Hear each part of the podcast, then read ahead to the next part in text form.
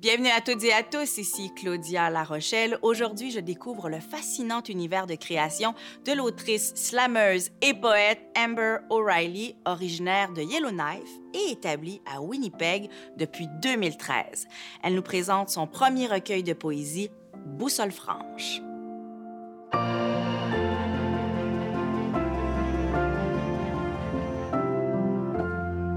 Je la cite je brandis des mots avec l'intention de nous rassembler en tant qu'êtres humains au cœur de l'expérience collective de l'amour. La santé émane de l'amour, cette fondation qui sous-tend tout. Avec ces deux cadeaux, on prospère et fleurit, tout comme nos esprits, notre art et nos finances. J'écris pour aimer, prospérer et vivre saine et radieuse, que mon œuvre éclaire et illumine ainsi mes communautés locales et globales. C'est ce que Amber O'Reilly a écrit sur son site Internet pour exprimer sa mission, ce qui motive aussi ses écrits, comme ses poèmes francs et lucides qui l'ont fait connaître. Dans ces mots, Boussole franche devient une sorte de courte pointe de ses expériences, une ode aux racines, à la nature et au féminin. Quand les gens lisent dans leur imaginaire les Y de Yellowknife et Yukon, je me perds, trahi par la linguistique, une oubliée de la toponymie. Notre pays, plan cartésien à un seul axe, le X, à mare usque ad mare, jamais deux sans trois. Et les Canadiens oublient qu'on peut traverser le 60e parallèle, s'écouler dans l'océan Arctique, monter en Y. Le Nord, ascension aux échelons infinis, contrées lointaines mythiques, exotisme rare, vide ignoré, rêve, presque jamais chez soi. Ce sont des territoires, et non un seul, car ici tout est si vaste que les jumelles voient double. Les vies y sont plurielles. Et dans ma main, la boussole franche pointe le nord-ouest avec toute la précision d'un cœur. Bienvenue sur ce plateau, Amber O'Reilly. Merci beaucoup d'être là. Ça fait plaisir. Bravo pour Boussole franche, votre premier recueil de poésie. Amber, vous êtes originaire de Yellowknife. Vous vivez à Winnipeg, un peu ici à Montréal, c'est par les temps qui courent. Votre héritage est canadien, euh, française de l'Ontario, irlandaise, vous êtes aussi un peu ukrainienne, un peu norvégienne, un peu algonquine. Avec quel, euh, quel bagage vous débarquez ici aujourd'hui? Ah ben c'est euh, c'est avec tout ça. C'est tout ça. Hein? C'est euh, tout mon vécu que je, je, traîne avec moi partout où je vais. Euh, j'ai l'impression d'être faite un peu de déracinement de, de tous ces lieux-là qui m'ont habité. Puis c'est pour ça que j'en ai fait un, un, recueil aussi parce que voilà tous les tous les lieux où j'ai passé du temps, où j'ai pu vivre des, des choses marquantes. Euh, je voulais un peu leur rendre hommage. Ouais, je comprends. Vous vous êtes promené énormément, vous portez en vous toutes ces racines-là, tous ces territoires. Ça s'inscrirait comment, selon vous, dans, dans votre processus de création? Est-ce que vous écrivez plus avec une nature qu'une autre ou avec euh, un, un, paquet d'origines en particulier? Pour être franche, euh, j'écris de façon très sporadique. Et c'est vraiment à partir de vécu, à partir d'expériences, ouais. euh, d'enjeux ou de, de thèmes. J'écris beaucoup à partir de thèmes et de questionnements qui m'habitent. Puis est-ce que c'est pas quand même parfois un peu anxiogène ou euh, psychotronique de porter toutes ces racines, de porter euh, différentes voix en soi. Vous parlez plusieurs langues en plus. Alors, j'imagine que par moment dans la création ou dans ce que vous observez sur le monde, euh, ça s'entrechoque tout ça, non? Mais oui, je pense que c'est parfois mêlant. Je me pose beaucoup de questions sur mon identité. Euh, de plus en plus, je, je m'affirme simplement comme étant canadienne-française ou franco-canadienne parce que essayer de continuer à m'attacher à des territoires, des, des, provinces en particulier, c'est de plus en plus difficile oui. avec tous ces déménagements euh, qui ont eu lieu dans ma vie. Euh, et euh, ben voilà, le, le, le multilinguisme, c'est vraiment quelque chose euh, que je tiens à cœur dans ma pratique. Mm. Et pour moi, ça, ça ne fait qu'ajouter à ma culture. Euh, et à mes, ben, ça, ça m'offre plus de clés pour lire le monde, en fait. Euh, puis, euh, j'essaie vraiment de, valoriser ça dans ma pratique et chez les autres aussi. Mmh. Et dans Boussole franche, ça, se traduit euh, aussi dans, la façon dont vous interprétez le monde, sur ces thèmes très forts dont vous traitez, parce qu'on en parlait de, ces thèmes-là.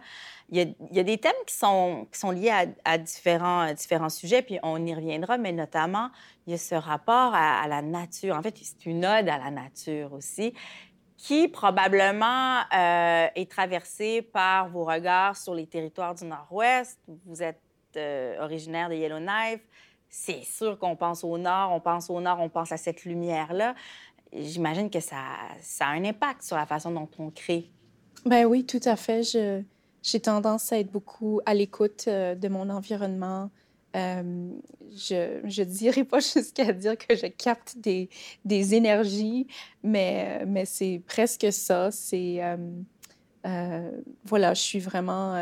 quand j'écris dans la nature, quand je suis dans la nature, je me sens bien, je, je me sens ressourcée. et c'est sûr que tous les souvenirs des paysages, des écosystèmes, des, des environnements euh, dans le coin de Yellowknife. J'en garde, garde, des souvenirs extrêmement vifs. Hmm. Et quand j'essaie d'écrire là-dessus, ça me, ça me nourrit et ça, tout ça revient. C'est vraiment euh, frappant. D'ailleurs, est-ce que vous ne nourrissez pas un peu de culpabilité par rapport à au fait d'avoir quitté ce territoire-là qui vous a vu naître? Ben oui, tout à fait. C'est euh, hmm. mes parents, mon, mon, frère sont toujours là-bas. Donc, c'est vraiment un rapport à la distance qui, que je vis au quotidien. Euh, j'espère pouvoir y retourner. J'essaie d'entretenir des liens, de continuer à, à travailler euh, en lien avec euh, les, les franco-ténois. mais je ne vous cacherai pas que c'est difficile. C'est, je suis pas la seule, puis on, on est à l'intérieur d'un même pays, mais c'est quand même, c'est quand même vraiment une très grande distance. Qu'est-ce qui vous manque le plus de, des territoires du Nord-Ouest? Ben, il y a la famille, il y a... Euh, j'ai l'impression que le rythme de vie est, est plus posé, plus tranquille. Euh, peut-être qu'on est moins euh, pressé.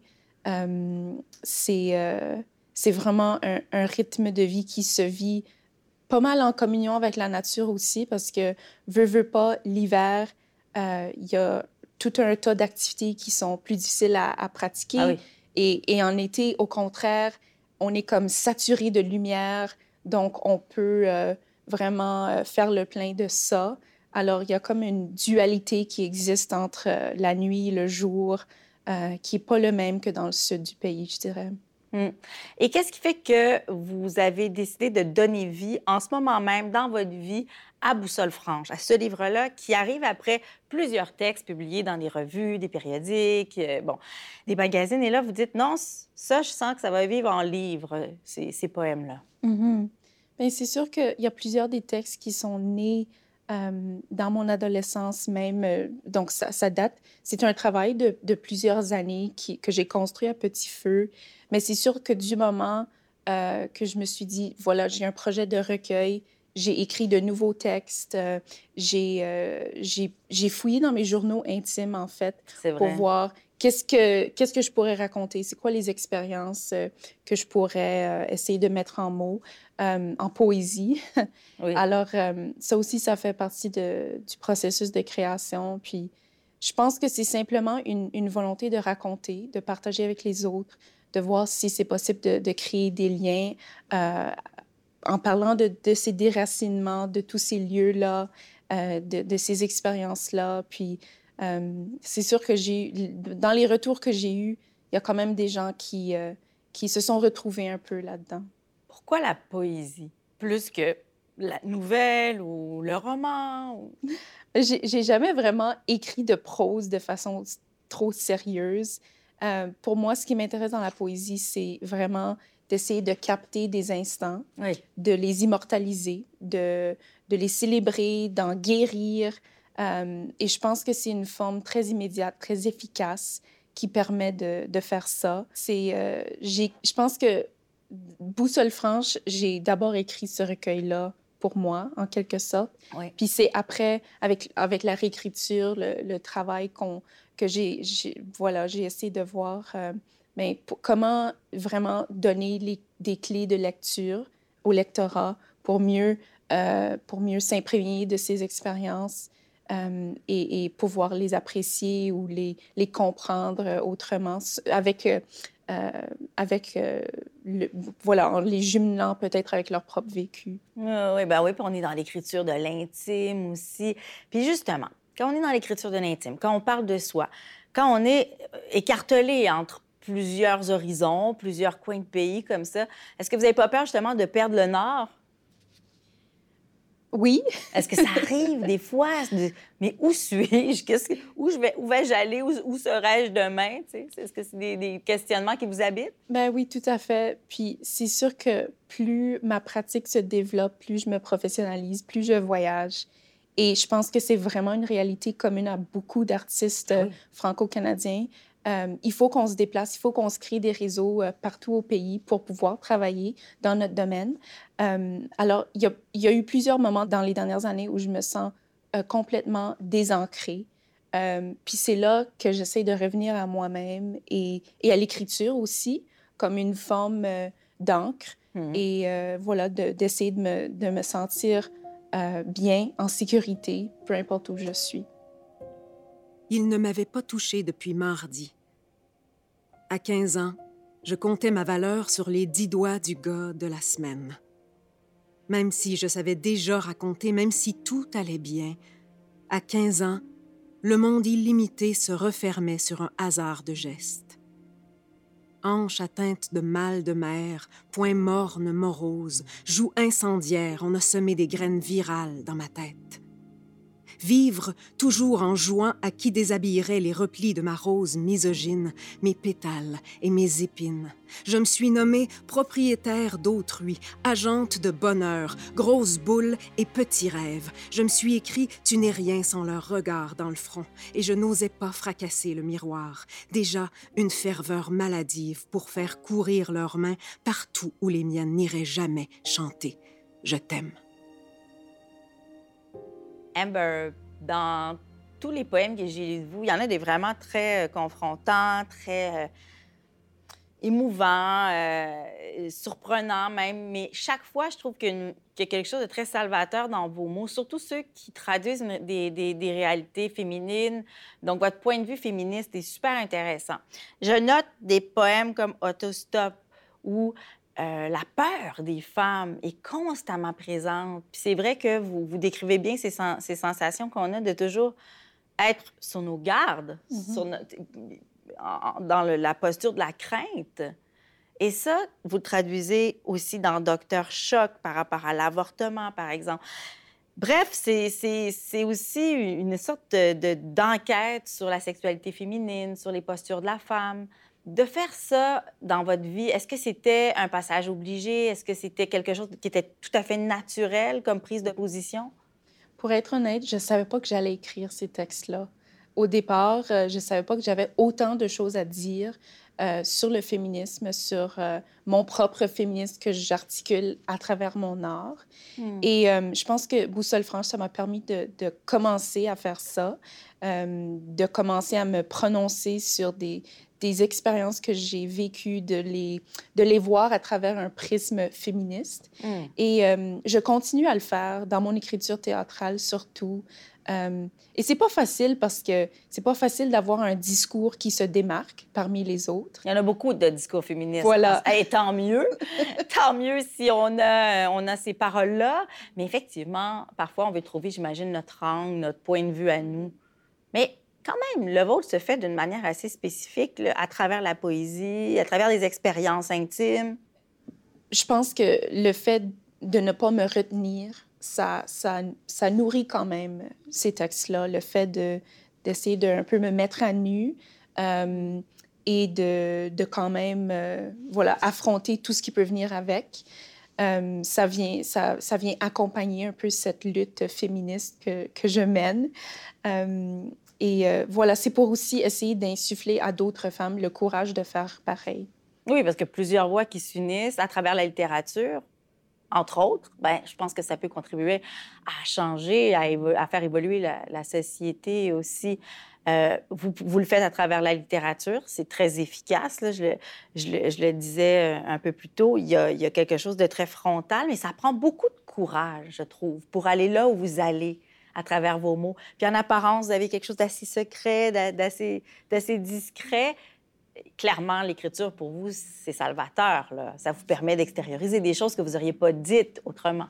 Oui, tout à fait. Je, je suis vraiment une personne introvertie. On m'a déjà dit que j'étais une force tranquille. Puis mm. c'est des choses que, voilà, je suis complexée quand même par rapport à ces traits-là de ma personne, mais j'essaie aussi de, de m'en servir et euh, de ne pas en faire, euh, euh, voilà, de, de, ne pas faire en sorte que ces choses-là m'empêchent de dire ce que j'ai à dire. Aujourd'hui, je commence à être un peu plus en paix avec ces aspects-là de, de, ma personne. Oui, mais c'est votre nature. On ne peut pas aller contre sa nature. Justement, l'écriture, c'est comme si vous, vous, aviez trouvé une, une, sorte de voie pour, pour contrer votre gêne ou votre intériorité. Et puis, elle est habitée, votre intériorité. Ça, ça c'est quelque chose que je remarque et que, que je trouve euh, assez inspirant aussi. Euh, votre féminisme, il est comment, Amber? Comment vous le décririez, votre féminisme, à vous? S'inscrit peut-être dans celui de toute une mouvance d'une génération. Oui. Ben, je dirais que c'est un féminisme naissant, tout d'abord, puisque hmm. je, je, me remets encore en question par rapport à certaines contradictions qui m'habitent. Euh, je dirais que c'est un, c'est un féminisme euh, tranquille aussi. Euh, je m'affirme vraiment par rapport au choix que j'ai fait dans ma propre vie. J'hésite encore à me prononcer sur des, enjeux qui affectent d'autres pays, par exemple, parce que euh, j'ai aussi fait des études en, politique internationale, donc c'est comme ça. Je trouve que il faut d'abord s'intéresser à ce qui se passe chez nous, dans nos communautés, euh, afin de vraiment comprendre le grand portrait de ces enjeux-là. Et ensuite, peut-être essayer de faire des liens avec euh, des femmes partout sur la Terre, voir quelles sont nos expériences en commun, qu'est-ce qui nous distingue aussi. Est-ce que vous pensez qu'il y a des liens à faire entre euh, la situation des Franco-Canadiens et la situation des femmes? Ah oui, bien, tout à fait. nous sommes deux minorités. Voilà. Euh, et les femmes franco-canadiennes sont doublement minorisées. C'est ça. Euh, donc, c'est vraiment des perspectives que j'apprécie autant dans l'écriture de mes euh, de mes pères que, que chez moi, c'est des questions qui, qui m'intéressent et qui, qui m'habitent aussi. Donc, qu'est-ce que c'est d'être femme et d'être francophone là où euh, on, est dans un contexte majoritairement euh, anglophone et comment on évolue là-dedans? Oui, qu'est-ce que ça fait justement d'évoluer là-dedans? En plus, là, vous pouvez faire des parallèles parce que vous avez vécu dans les territoires du Nord-Ouest, à Winnipeg, et là, Montréal aussi, de manière un peu temporaire pouvez voir, la, la façon de vivre n'est pas pareille pour une, mhm. franco-canadienne, non? Oui. Mais moi, ce que je remarque, c'est que le legs de la religion est encore très présent dans plusieurs communautés euh, franco-canadiennes hors Québec, alors qu'ici, je vois une plus grande séparation euh, de, ce côté-là. Et donc, il y a peut-être certains choix où j'ai l'impression que y a. C'est comme au Québec, peut-être, il y, a, eu plus de progression, où il y a eu plus de temps qui s'est écoulé depuis la Révolution tranquille pour que ces luttes féministes se développent. Et euh, c'est pour ça aussi que j'aborde des questions qui, qui, sont, qui paraissent peut-être comme étant des évidences au Québec, alors que ce ne l'est peut-être pas au Manitoba. Ah, intéressant. Donc, je, c'est, c'est pour ça aussi que je dis que je me, je me, je me remets en question aussi parce que je ne sais pas euh, comment ça va être reçu ailleurs que chez nous. Ah oui. Est-ce que vous avez des peurs, des craintes par rapport à ça? Parce que moi, j'ai beaucoup aimé ce que vous avez fait dans Boussole franche quand même. J'ai été interpellée par les sujets que vous abordez. Clairement, vous dites qu'au Québec, il y a eu une sorte d'affranchissement euh, de pas euh, qui a été de pas qui ont été qui ont été faits peut-être à l'avance des autres provinces, ou en tout mm-hmm. cas, euh, on le voit par rapport à la langue, par rapport, oui, peut-être même au féminisme. Mm-hmm. Alors, quand vous arrivez avec ça ici, est-ce que vous avez une pudeur, une réserve par rapport à vos mots? Bien, c'est sûr qu'il y a, y a toujours un rapport d'infériorité qui persiste. Euh, l'insécurité linguistique, ça joue beaucoup là-dessus. C'est le fait de, de se sentir, euh, de sentir que ma façon de m'exprimer n'était pas à la hauteur ici. Je surveille mes mots. C'est vrai? Ah non. Ben, c'est vrai parce qu'on n'en parle pas, notamment ici. Euh, mais chez nous, c'est un sentiment qui est tellement euh, présent. Euh, et, et, je pense aussi que, voilà, c'est un peu pareil avec, avec mon féminisme. Je ne sais pas si mes prises de parole vont être reçues pareil ici versus ailleurs, mais il y a quand même énormément de travail qui se fait euh, au sein des, des, organismes, des regroupements euh, féministes euh, francophones hors Québec. C'est simplement, encore une fois, essayer de créer plus de dialogue entre nous. Mais trouvez-vous qu'il n'y a pas assez de ponts qui se font, qui se forment entre les différentes communautés des provinces, entre anglo, entre franco? J'ai l'impression que ça manque d'unité. Ben oui, à travers le Canada. C'est plein de solitude. Tout à fait. On est un pays composé de solitude.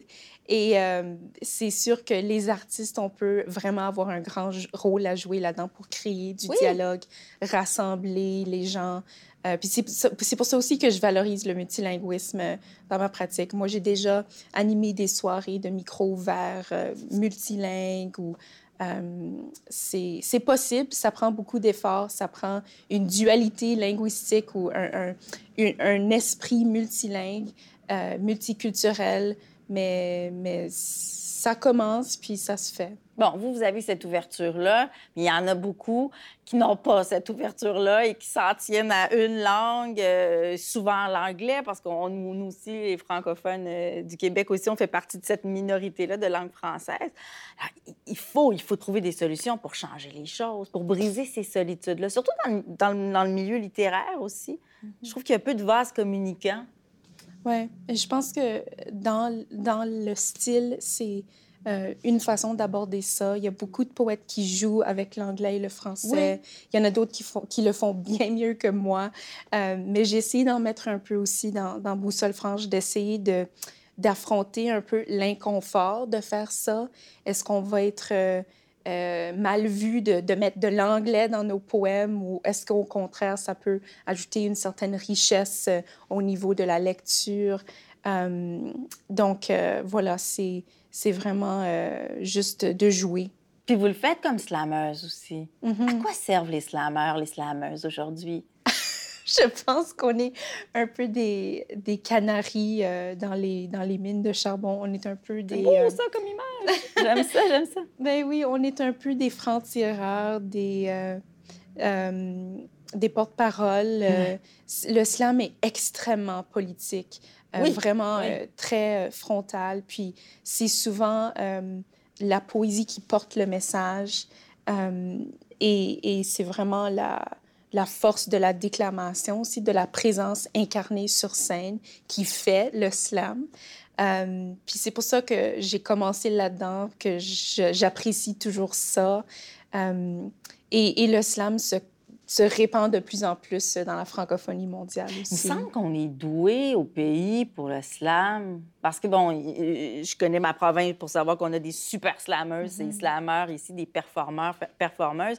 Mais je sais aussi qu'à travers le, Canada en entier, puis du côté des franco-canadiens aussi, il y a vraiment des talents qui émergent.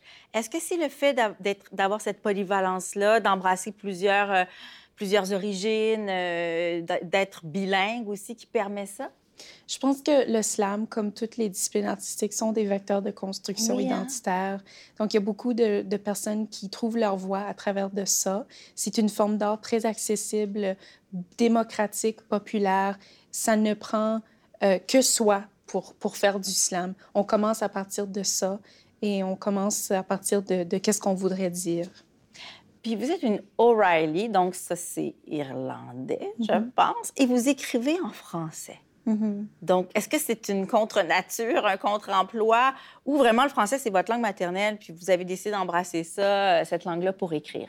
Ben oui, c'est ça, effectivement. Et, et, malgré ce choix-là conscient, ce choix politique, je trouve souvent que j'ai à, à m'affirmer là-dedans. Euh, des fois, simplement mon, mon, prénom, on se fait des idées sur quelle langue je, je ben pourrais oui, parler. Oui.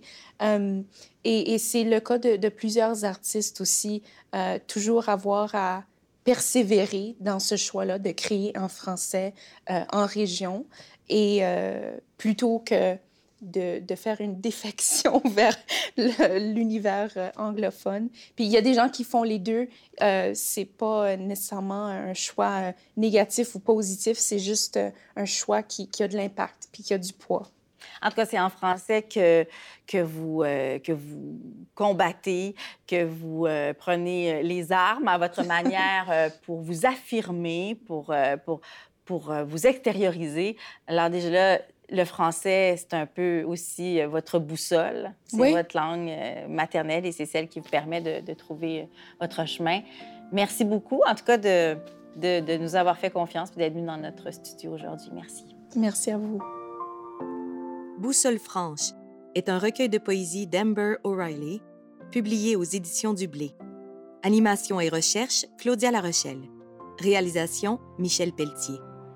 Cet épisode a été produit en partenariat avec le regroupement des éditeurs franco-canadiens grâce au soutien financier du Secrétariat du Québec aux relations canadiennes.